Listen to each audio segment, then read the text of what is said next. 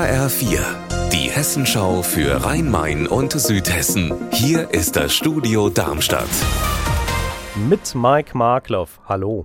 Es war ein jahrelanger Prozess, doch jetzt ist klar, sieben Straßen in Darmstadt sollen umbenannt werden, weil ihre ursprünglichen Namensgeber mit dem Naziregime verstrickt waren, darunter auch die Hindenburgstraße. HR-Reporter Raphael Stübig, wie heißt die jetzt?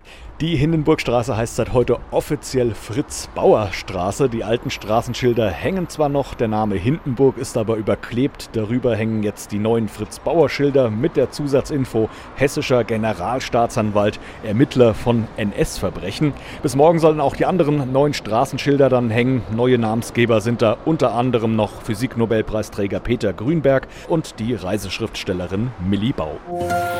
Bei Heimspielen der Eintracht oder bei Konzerten herrscht regelmäßig Verkehrschaos rund ums Frankfurter Waldstadion.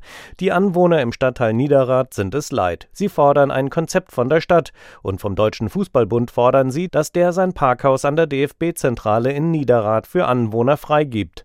HR4-Reporter Tobias Lübben, was sagt der DFB dazu?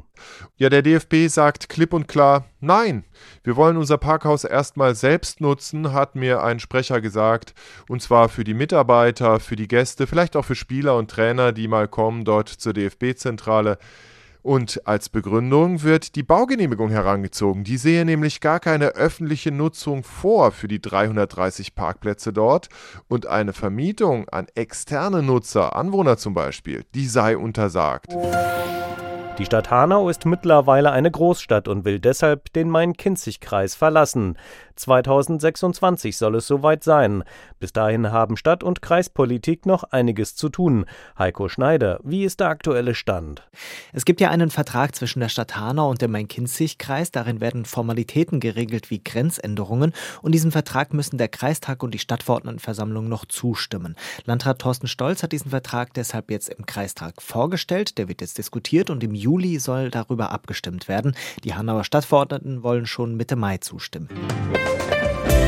Unser Wetter in Rhein-Main und Südhessen. Zu den Wolken kann es auch abends noch etwas Regen geben, bei Werten um 17 Grad in Langen im Kreis Offenbach. Ihr Wetter und alles, was bei Ihnen passiert, zuverlässig in der Hessenschau für Ihre Region und auf hessenschau.de.